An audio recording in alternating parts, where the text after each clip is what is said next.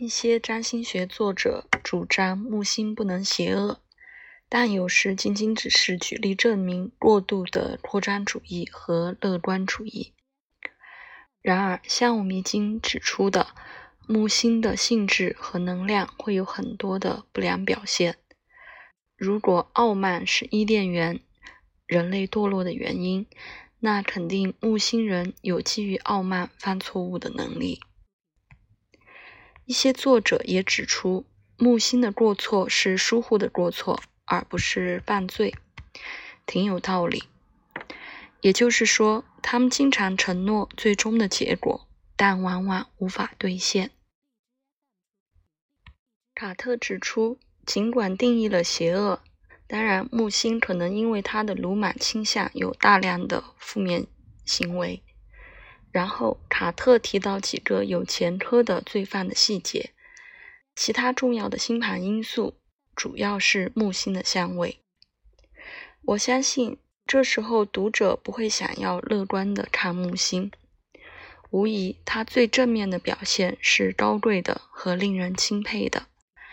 但我们不能忽视硬币的另一面。用你最大的力量，格兰特·路易。简明的总结了木星在他的射手座部分表现的更有问题的方面。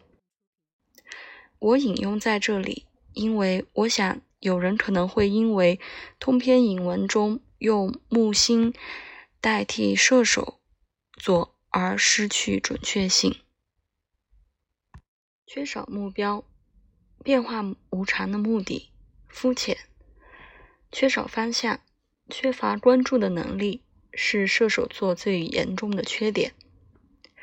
负面的射手座是无休止的活动，无休止的没有明确目的的做事，不停的前进，而且可能是喋喋不休。对那些重视孤独或生活的喧嚣与骚动中的间隙的人，射手座在他的负面的这一集会非常令人厌烦。他们。但他们都很外向，都很健谈，去一些地方做一些事情。像这些的所有活动，当他缺少一个目的或方向时，会很容易累坏其他人。很少有射手座正面或负面的，都有无穷无尽的活力。浪费是射手座的罪恶，浪费个人能力。当普遍性的前景本身分散了，只是思想和注意力的游移，浪费金钱和物质。当金当金钱变得过度，缺乏对财产的尊重，以免我总结这个部分对这样一个积极的星体太负面了。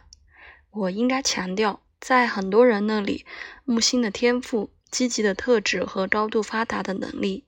通常对个人自己是理所当然的，这样个人表达的能力和模式对很多人来的那么容易和自然，他们是相对无意识的。这是在一个星盘中学习木星的另一个原因，不仅只发现潜力，还要变得不傲慢，现实的面对表达形式更成熟和更积极。一个人的天赋就已经很协调了。